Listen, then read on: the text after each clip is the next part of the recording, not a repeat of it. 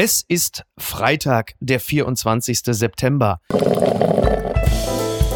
Apokalypse und Filterkaffee. Die frisch gebrühten Schlagzeilen des Tages. Mit Mickey Beisenherz. Einen wunderschönen Freitagmorgen und herzlich willkommen zu Apokalypse und Filterkaffee, das News Omelette. Und auch heute blicken wir ein wenig auf die Schlagzeilen und Meldungen des Tages. Was ist wichtig? Was ist von Gesprächswert? Worüber lohnt es sich zu reden? Und dass sie in all der Hektik überhaupt noch Zeit für mich hat, das freut mich sehr. Sie war Familienministerin. Ihr verdanken wir Dinge wie das gute Kita-Gesetz. Mit ihr wird also im, im besten Falle das gute Podcast-Geschwätz. Bei der Wahl zum Berliner Abgeordnetenhaus am Sonntag hat sie gute Chancen, die nächste regierende Bürgermeisterin Bürgermeisterin von Berlin zu werden. Guten Morgen der Spitzenkandidatin der SPD, Franziska Giffey. Ja, guten Morgen. Hallo. Frau Giffey, in äh, drei Monaten ist Weihnachten bzw. Heiligabend. Haben Sie schon alle Geschenke beisammen? Null. Ja.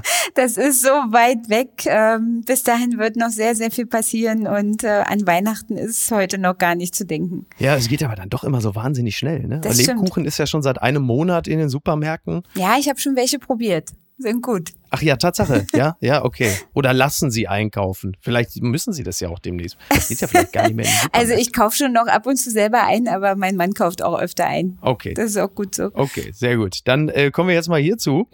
Die Schlagzeile des Tages beziehungsweise alle Schlagzeilen des Tages, beziehungsweise die äh, Titelblätter sind voll, denn heute ist der Klimastreik so kurz vor der Bundestagswahl. Die schwedische Klimaaktivistin Greta Thunberg nimmt zwei Tage vor der Bundestagswahl in Berlin an einer Demonstration für den Klimaschutz teil. Thunberg sagte, sie werde nicht für eine bestimmte Partei werben. Wir sind keine Lobbyisten für die Grünen. Ja, Frau Giffey, äh, Sie als äh, ehemalige Familienministerin haben natürlich ein besonderes Febel für junge junge Menschen und die Frage, inwieweit spielt das für Sie in Berlin auch eine Rolle? Sie kommen ja mit Ihrem Wahlkampfbus wahrscheinlich auch gar nicht durch, wenn dann überall die ganzen Klimakids streiken heute?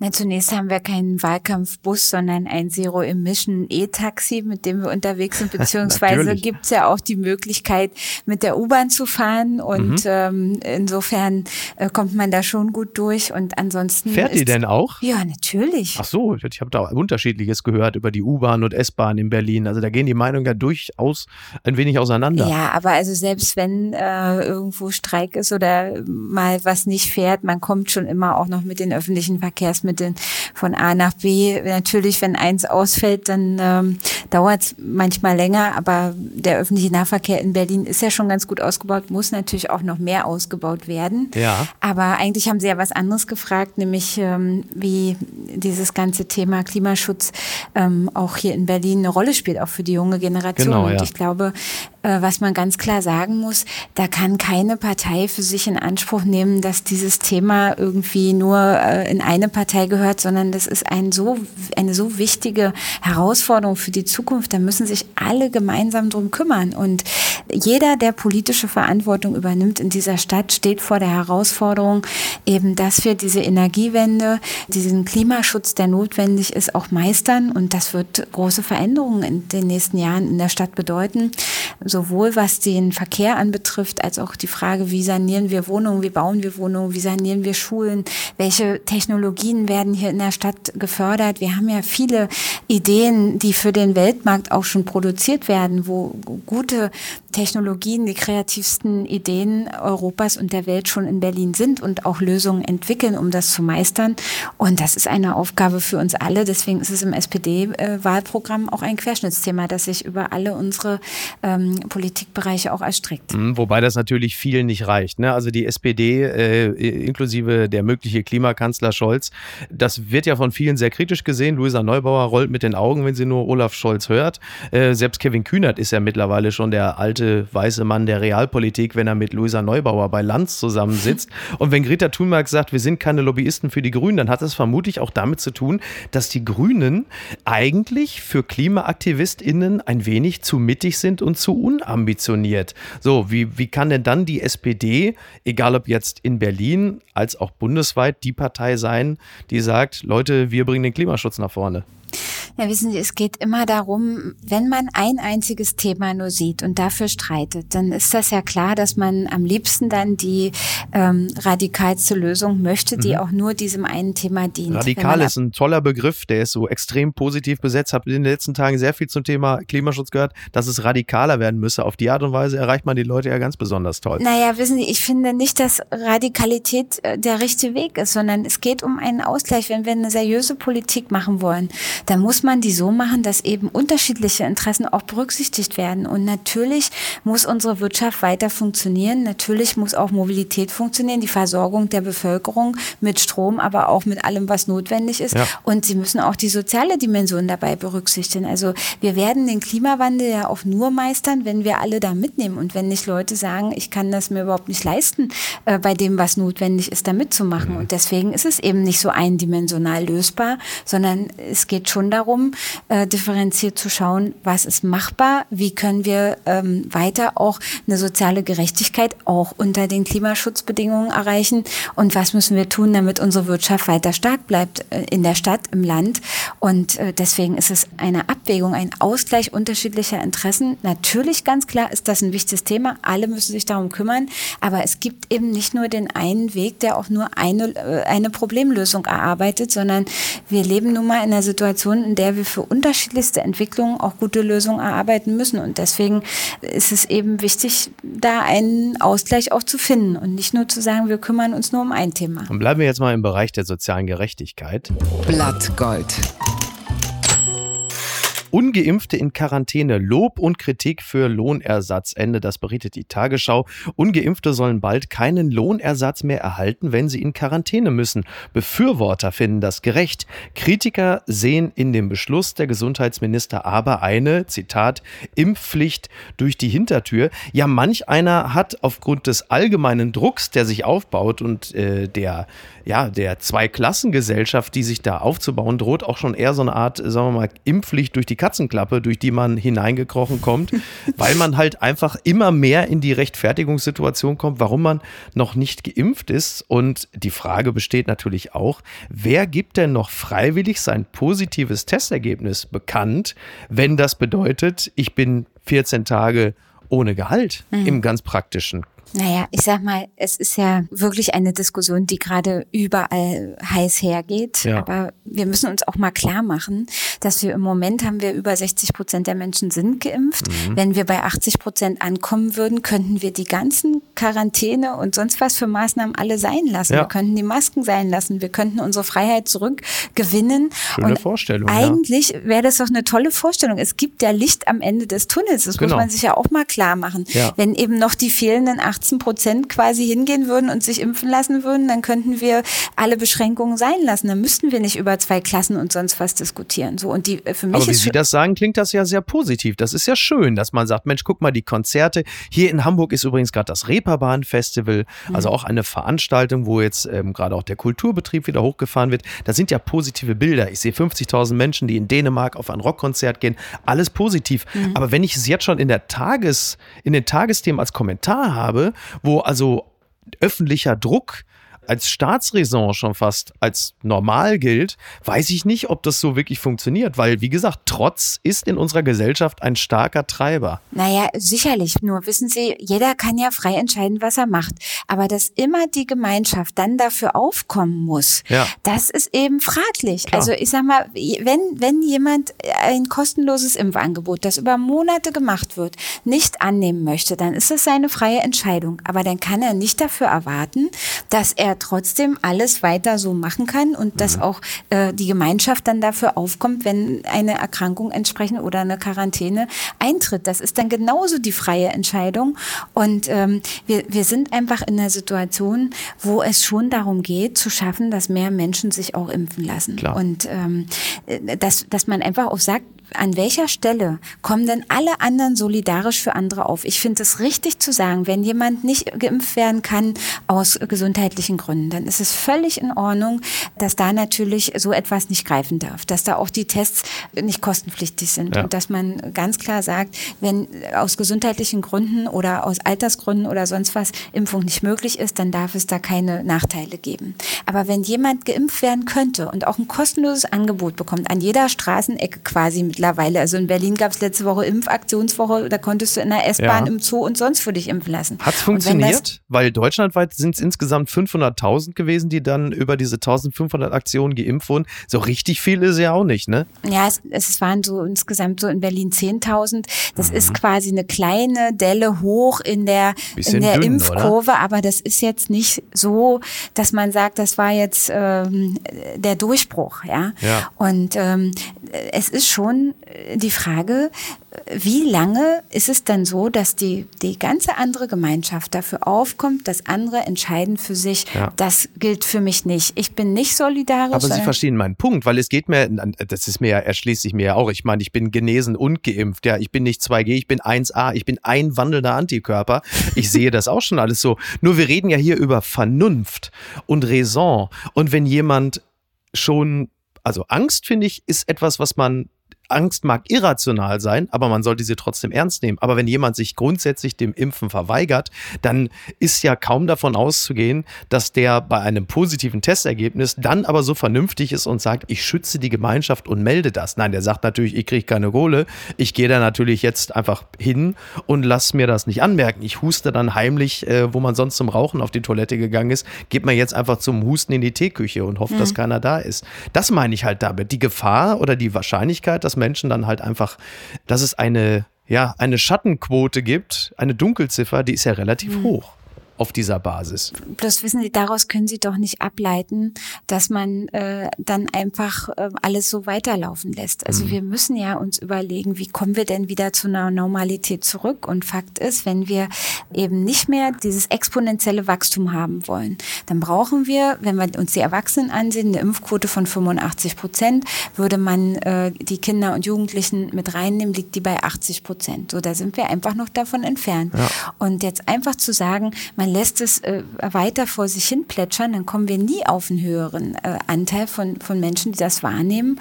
Und ähm, einfach auch ein Stück weit zu sagen, die individuelle Entscheidung, sich trotz eines Impfangebotes nicht impfen zu lassen, die bedeutet eben dann auch, dass ich dafür die Konsequenzen tragen muss. Und zwar selber. Also warum soll dann die Allgemeinheit in diesen Fällen für Entschädigungsleistungen aufkommen? Das ist doch eine genauso berechtigte Frage, die man stellen kann. Ja, ja, klar. Jetzt verlassen wir den Pfad der Vernunft mal kurz. Twitter, 280 Zeichen Wahnsinn. Spackengate das ist ein Hashtag, den habe ich mir jetzt ausgedacht, aber ich gehe davon aus, dass er wahrscheinlich schon längst kursiert.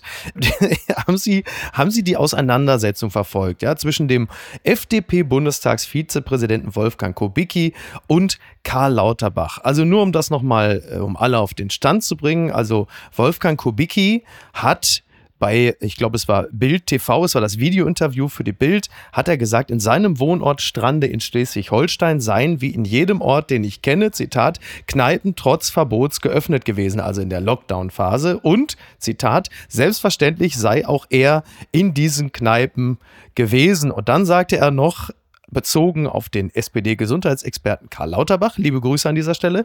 Trotz unterschiedlicher Auffassung schätze er Lauterbach persönlich sehr, doch am Stammtisch in Strande reagierten die Menschen, Zitat, nicht positiv auf den Sozialdemokraten. Man würde im Norden so sagen, Spacken oder Dumpfbacke. Tja, Jetzt muss man ja dazu sagen, in Kneipen hat das, was in den Menschen reingeht, häufig mehr Klasse als das, was rauskommt. Äh, das scheint mir auch so ein, ein Beispiel zu sein. Bei, ich meine, bei Kubicki weiß man, offener als das Hemd ist bei Kubicki eigentlich nur die Hose. Und da hat er rhetorisch so ein bisschen den Zapfhahn laufen lassen. Äh, taugt das jetzt zur großen Aufregung oder nehmen wir das jetzt einfach nur zur Kenntnis?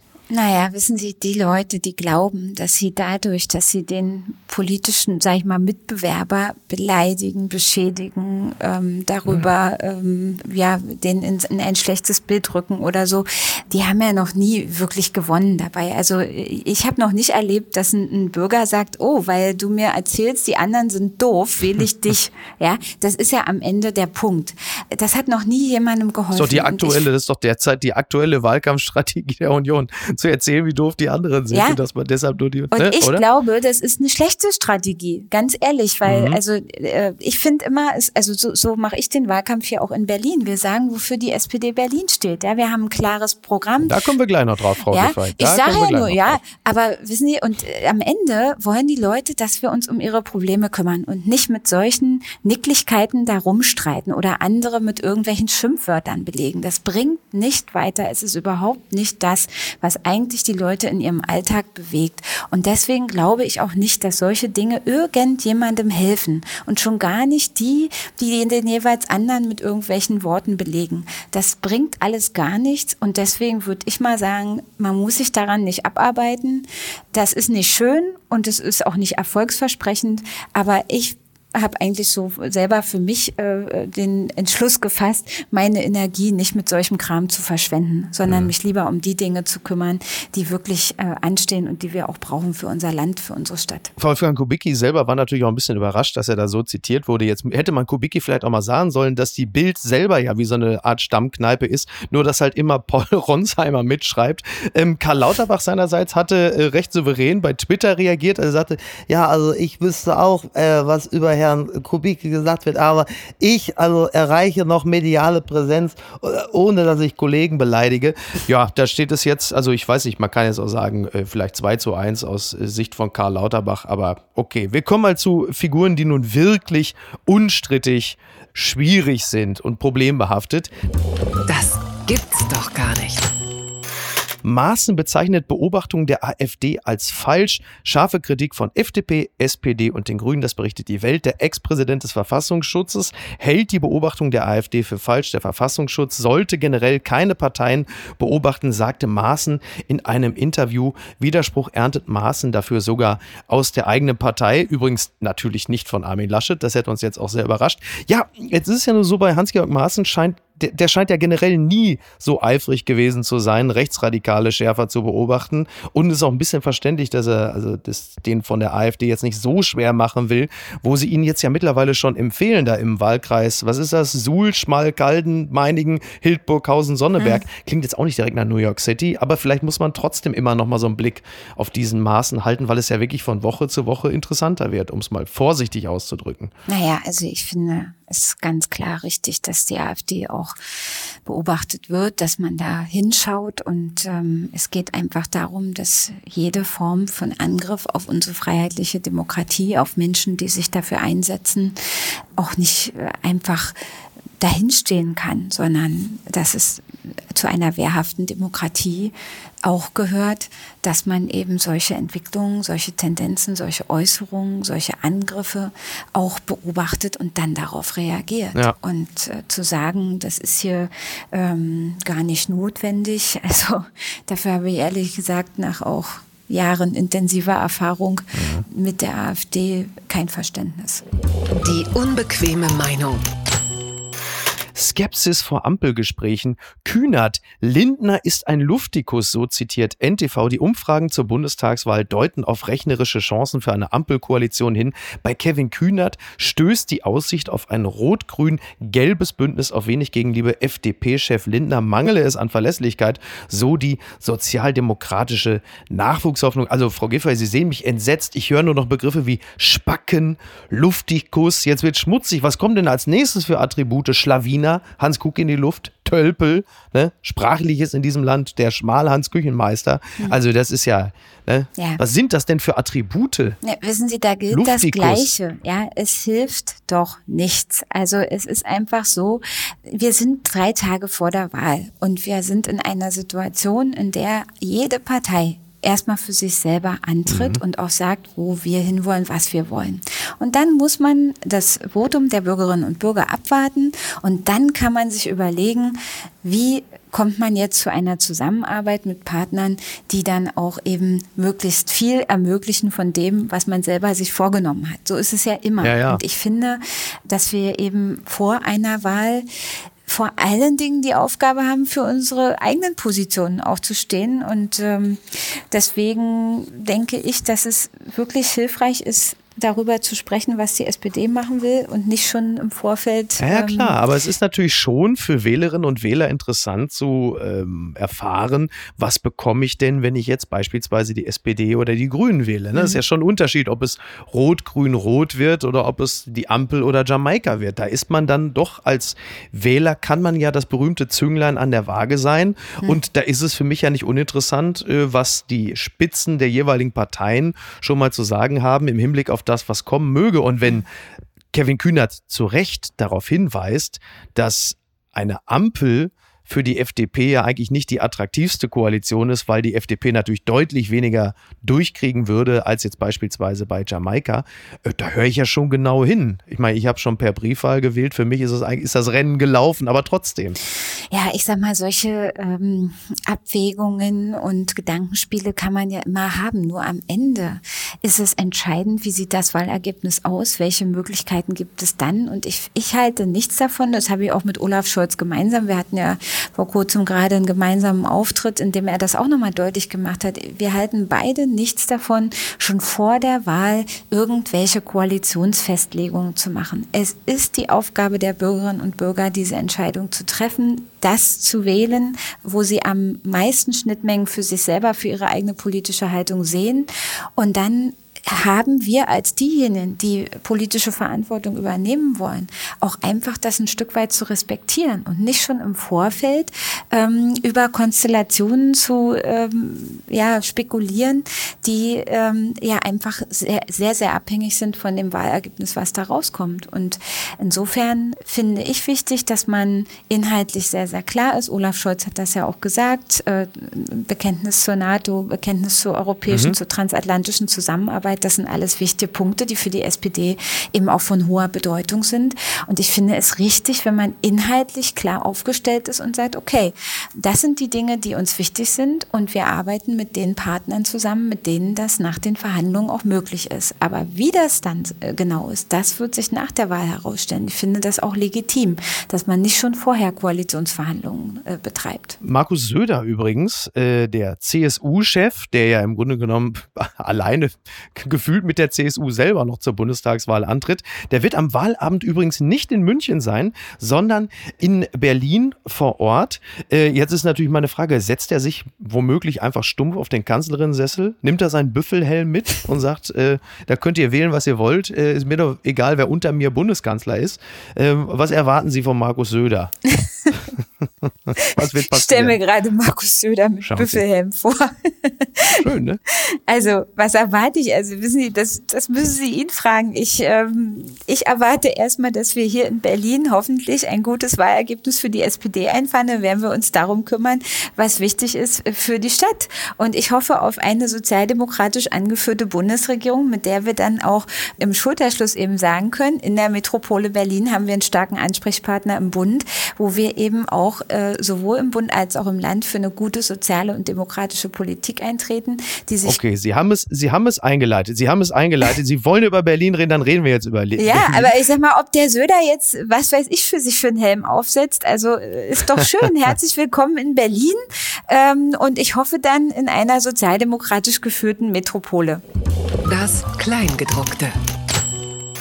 Giffey beim CSD auf der Spree, auch so eine Art Rap. Die BZ schreibt das. Für den CSD auf der Spree hatte die SPD, mein Gott, das ist ja wirklich, das klingt ja wie fantastische Vier. Für den CSD auf der Spree hatte die SPD als einzige Partei ein Boot gemietet und Spitzenkandidatin Franziska Giffey hatte sich von Oha, Stylist Frank Wilde für den besonderen Tag ein besonders glitzerndes Kleid schneidern lassen. Ich habe das Kleid gesehen, das ist natürlich sehr schick, aber es ist jetzt nicht Ihr klassischer Look. Oder tue ich Ihnen da Unrecht, Frau Giffey? Ne, das war genau der Schnitt. Ich habe ein Kleid, was auch ähm, ich sonst trage und das ist genau der gleiche Schnitt gewesen. Es war halt heute einfach nur mal ein anderer Stoff. Farblich. Ja, ja und ähm, Oder war das eine Koalition? Haben Sie eine Koalition womöglich? Ich muss mir das Bild aber genau Gott, machen Sie ja schon Koalitionsaussagen? Nein, nein, es sind Regenbogenfarben und es ist keine Koalitionsaussage und ähm, jede Interpretation ist überbewertet an der Stelle. Okay.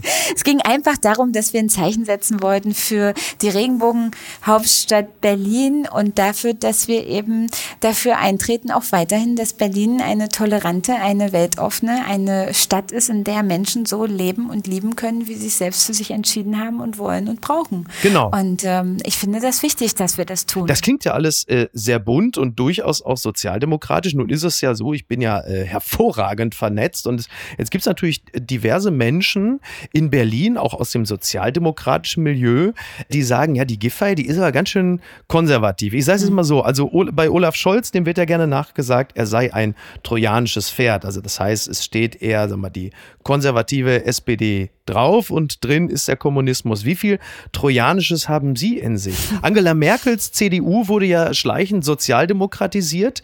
Christdemokratisieren Sie die Berliner SPD? Nee. Wie weit ist es vorangeschritten, Frau Giffey? Nee, also wissen wir ganz ehrlich, erstens, wo Giffey draufsteht, ist auch Giffey drin. Ja. Zweitens, äh, wir stehen für eine gute soziale und demokratische Politik in dieser Stadt.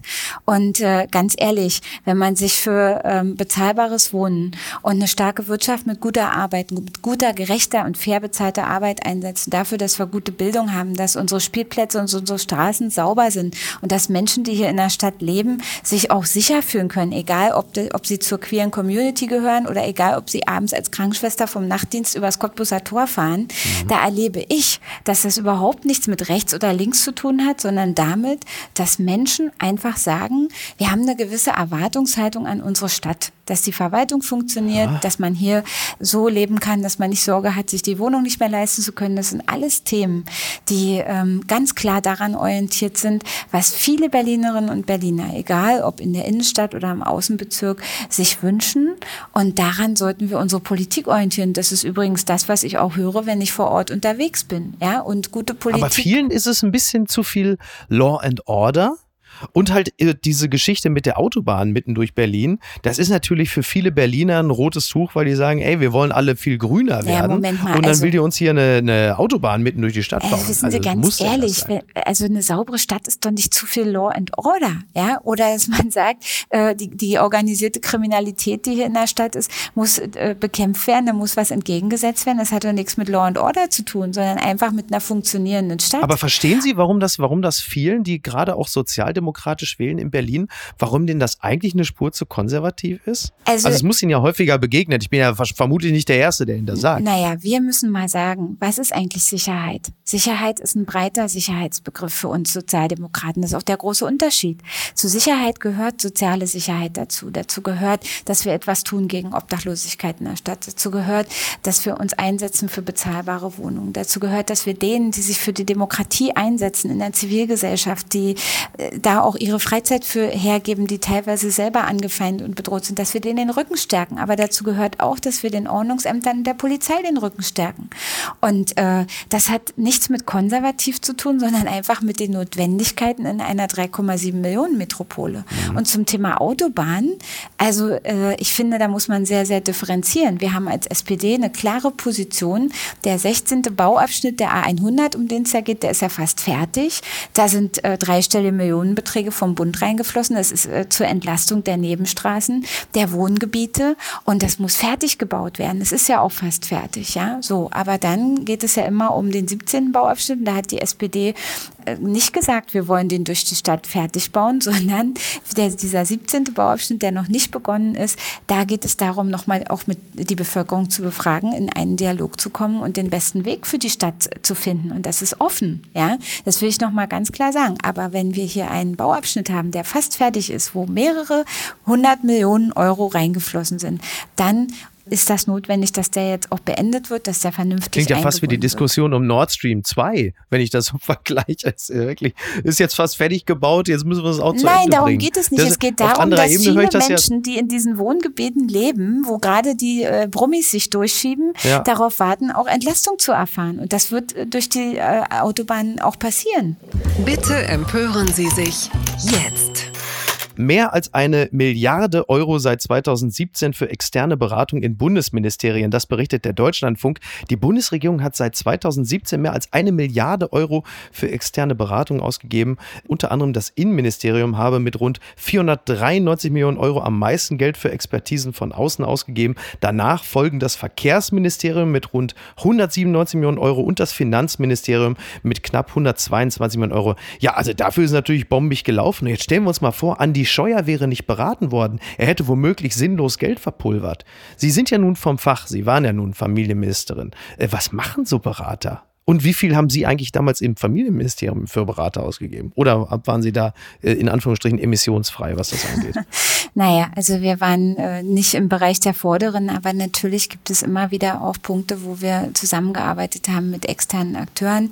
Ähm, es geht vor allen Dingen immer darum, bei den Gesetzgebungsvorhaben natürlich auch zu berücksichtigen, was in den, also wir haben ja äh, verschiedene Beteiligungsverfahren. Es geht darum, wenn man so ein Gesetz auf den Weg bringt, wenn politische Maßnahmen ergriffen werden, Ja. wenn auch äh, Expertise aus den Universitäten oder so weiter. Da gibt es verschiedene Beiräte, die arbeiten teilweise auch unentgeltlich, aber es gibt eben auch Berater, die ähm, mit einer externen Fachexpertise die Ministerien unterstützen. Und dagegen ist auch erstmal Aber für sowas nicht Staatssekretäre, das sind doch eigentlich diejenigen, die sich auch auskennen, oder? Braucht man da noch so viele externe Berater? Sie haben immer wieder Menschen, die eben in der Wissenschaft arbeiten, in den Universitäten, die in äh, äh, besonderen fachlichen Zusammenhängen nochmal eine stärkere Expertise haben für Gesetzgebungsvorhaben, gerade in den Bereichen, die, wo jetzt nicht ein klassisches Verwaltungsstudium äh, ausreicht, zum Beispiel auch der ganze IT-Bereich. Ja, da, wenn Sie jemand im Ministerium haben, der Jura studiert hat,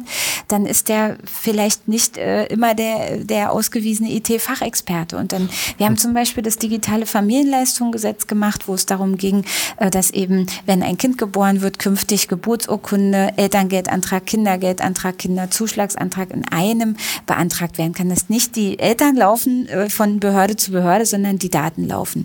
Und das ist natürlich etwas, das müssen sie technisch umsetzen. Ich habe damals ein Innovationsbüro Digitales Leben äh, gegründet, wo wir dafür gesorgt haben, dass eben alle unsere Leistungen, die wir anbieten äh, für die Familien in Deutschland, dass wir sukzessive das digitalisieren, also quasi diesen An Gedanken der Smart Nation voranbringen. Ja. Da brauchen sie externe Leute, die sich damit auskennen, die IT-Experten sind, die solche Sachen äh, vernetzen können.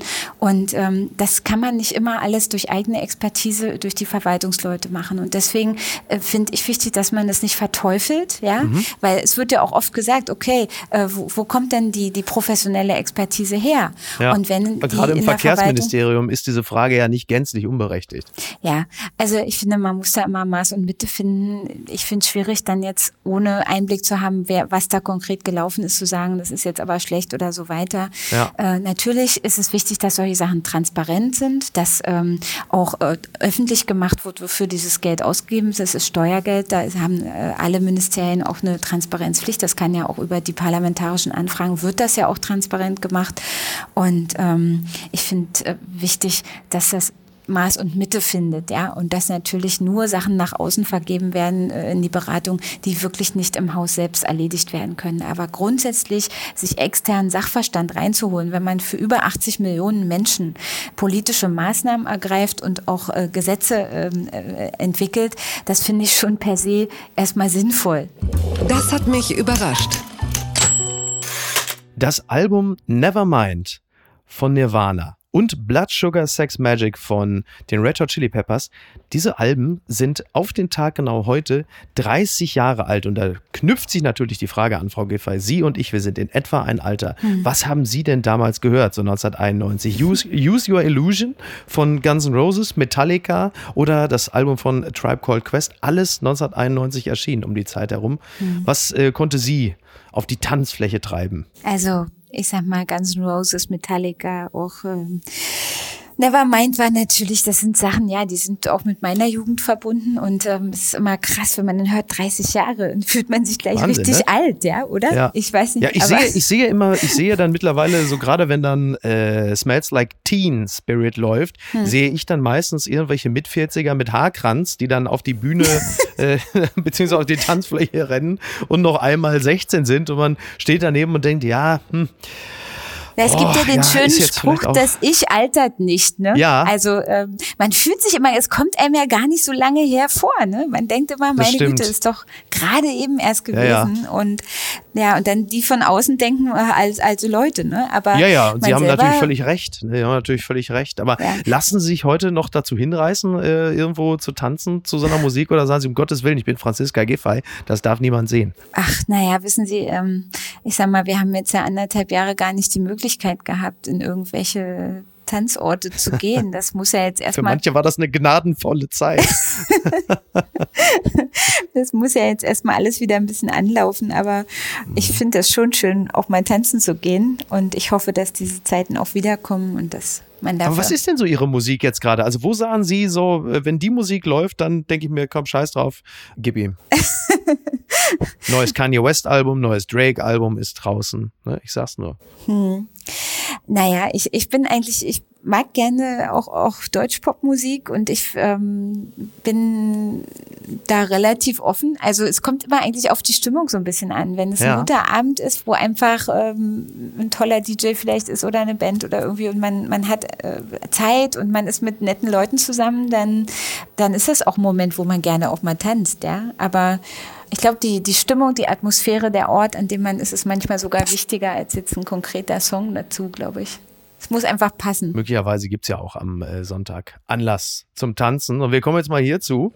Ganz weit vorne.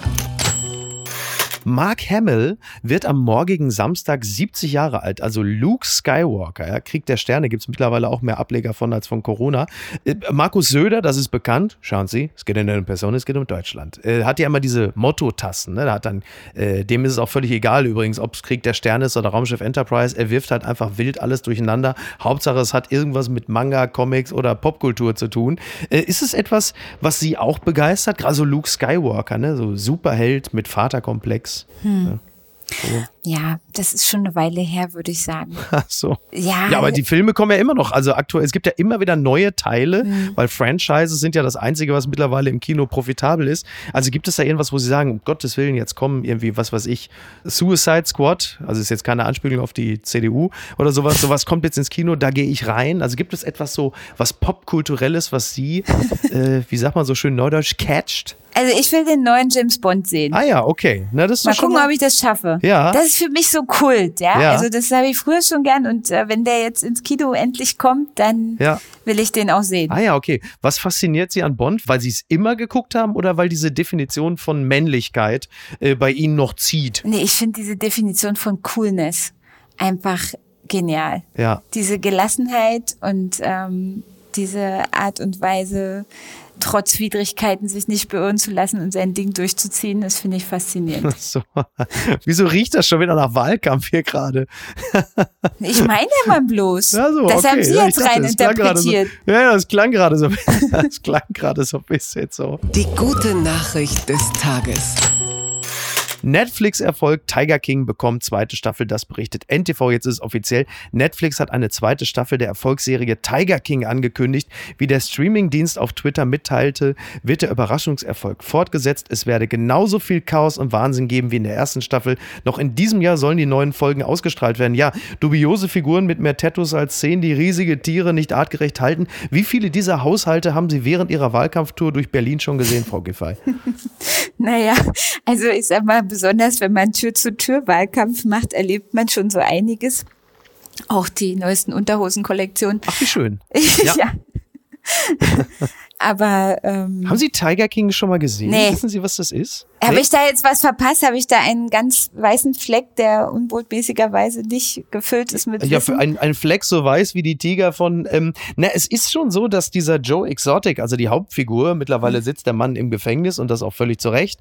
Das war eine, eine Kultdoku, die hat uns durch die erste Welle der Pandemie getragen. So, das war ja so ein bisschen was, sag Mhm. mal, für, für ein Publikum, das sich ein bisschen zu fein ist für RTL 2 Dokus und gesagt hat, wenn aber so Leute bei Netflix laufen, dann gucke ich es gern und kulte es ab. Mhm. So, sie können das also noch nachholen, das ist ja immer noch verfügbar. Ja, wissen Sie, da muss ich sagen, ich habe ja in dieser Zeit der Pandemie, wir hatten ja in der Bundesregierung Ausnahmezustand. Wir haben Ja, richtig, jeden stimmt. Tag 12, 14 Stunden gearbeitet. Also das darf man ja nicht vergessen. Und Ja. ich, ganz ehrlich, ich hatte die letzten Jahre keine Zeit für sowas. Sage ich Ihnen. Ja. Wenn Sie einen Tag haben, der zwischen 12 und 17 Stunden lang ist, dann bleibt für Netflix-Serien dieser Art einfach nichts übrig. Und da äh, Ja. ich, muss man dann auch einfach mal sagen, da hat man dann einfach auch mal einen weißen Fleck, ja, in der vielleicht Allgemeinbildung. Ich kenne diese Folge nicht. Schön, wenn Menschen davon unterhalten sind. Ich, ich bin's nicht. Und ähm, ich stehe dazu. Bisschen wie bei Olaf Scholz und Wirecard. Also das ist ein weißer Fleck, da weiß ich jetzt auch nicht genau, was gemeint Naja, ist. ob man jetzt hinten eine ne? Netflix-Serie äh, damit vergleicht, Ja, ist ein guter Joke. Teuer. Ja, ja, Ja. Nehmen wir, das nehmen wir mal hin. Jetzt möchte ich zum Schluss, möchte, also erstmal zunächst einmal möchte ich mir erstmal ganz herzlich bei Ihnen bedanken, Frau Giffey, für die Zeit. Es hat mir sehr viel Freude gemacht und es war nochmal interessant. Äh, alleine das mit den, mit den Unterhosen. Das kriege ich am Wochenende nicht mehr aus dem Kopf. Zum Schluss möchte ich an dieser Stelle noch ein paar warme Worte richten und zwar an Glashäufer Umlauf, Jakob Lund und Thomas Schmidt, meine Freunde. Ja, ja, ich habe euch da im Restaurant bewusst ignoriert. Ich, ich wollte auf keinen Fall an euren Tisch kommen. Mich hat, tja, wie drücke ich das jetzt möglich charmant? Ähm, mich hat der Ekel gepeitscht. Ja, hier, Glashäufer Umlauf. Ja, da lässt man eh die Finger von. König Mierdas. Jeden, den er anfasst, dessen Karriere reitet er in die Scheiße. Ne? Frag doch nach hier bei Frank-Walter Steinmeier, Per Steinbrück, Martin Schulz. Ne? Und dann im Hintergrund noch in diesem Restaurant Joko Winterscheid mit diesem gigantischen Kugelschreiber, den er natürlich auf seine Art wieder entsetzlich zweckentfremdet hat und Jakob Lund, ah, Jakob Lund, das Kaffeearschloch, der von Michael Ammer eigentlich nur noch durch die Hutgröße zu unterscheiden ist und die Kellner rennen lässt, als sei es das Deadlift die Soße Bootcamp. Außerdem hat man bei Jakob Lund ja mittlerweile immer Panik, wenn man sich dazugesellt, dass plötzlich sein Sugar Daddy Kai Pflaume, Captain Runtastic unterm Tisch hervorgesprungen kommt, um einen in eine 30-minütige Planking-Session bei Insta Live zu verwickeln. Nee, sorry, so, also Markus Feldenkirchen hat sich auch dermaßen geschämt. Und der hat schon Armin Laschet begleitet, ja. Und dann natürlich Thomas Schmidt. Schmidti. Seitdem er der schönste Berliner ist, dreht er ja komplett durch. Ne, wie war das jetzt da auch wieder? Ich zahle hier nicht. Das ist doch Werbung für Sie, wenn ich hier esse. Ein Ego von der Größe des Saarlandes, wirklich. Ne? Jetzt macht er schon bei Chatiko irgendwelche Videogrüße für kleines Geld zum Geburtstag oder zu irgendwelchen Jubiläen. Das ist alles so traurig, ey. Baywatch Berlin, wirklich. Wie war das? Und dann, dann wirft man mir vor, ich hätte den Kontakt zur Basis verloren. Wie, was habt ihr gesagt? Yeah, der Beißen ist so SZ, SZ, Schirmacher, Schirmacher. Schirmacher war FAZ.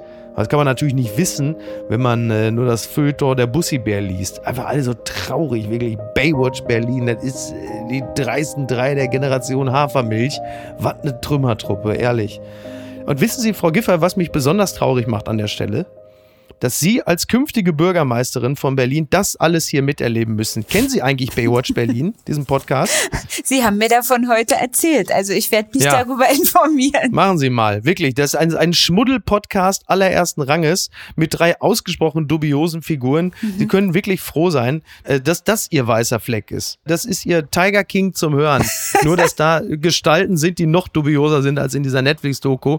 Äh, Aber vielleicht können Sie sich diese Parallelgesellschaft dann auch mal vornehmen, wenn Sie dann äh, in Amt und Würden sind. Wofür ich Ihnen viel Glück wünsche und mich jetzt ganz herzlich bei Ihnen bedanken möchte. Ähm, ich glaube, das wird noch ein, das wird noch ein spannendes und äh, vermutlich auch sehr arbeitsreiches Wochenende, oder?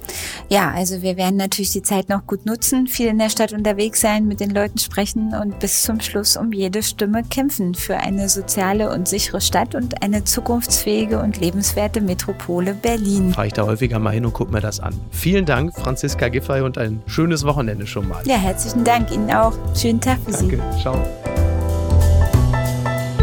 Apokalypse und Filtercafé ist eine Studio Bummens Produktion mit freundlicher Unterstützung der Florida Entertainment. Redaktion Niki Hassania. Produktion Laura Pohl. Ton und Schnitt Niki Franking. Neue Episoden gibt es jede Woche montags, mittwochs und freitags, überall, wo es Podcasts gibt. Stimme der Vernunft und unerreicht gute Sprecherin der Rubriken Bettina Rust.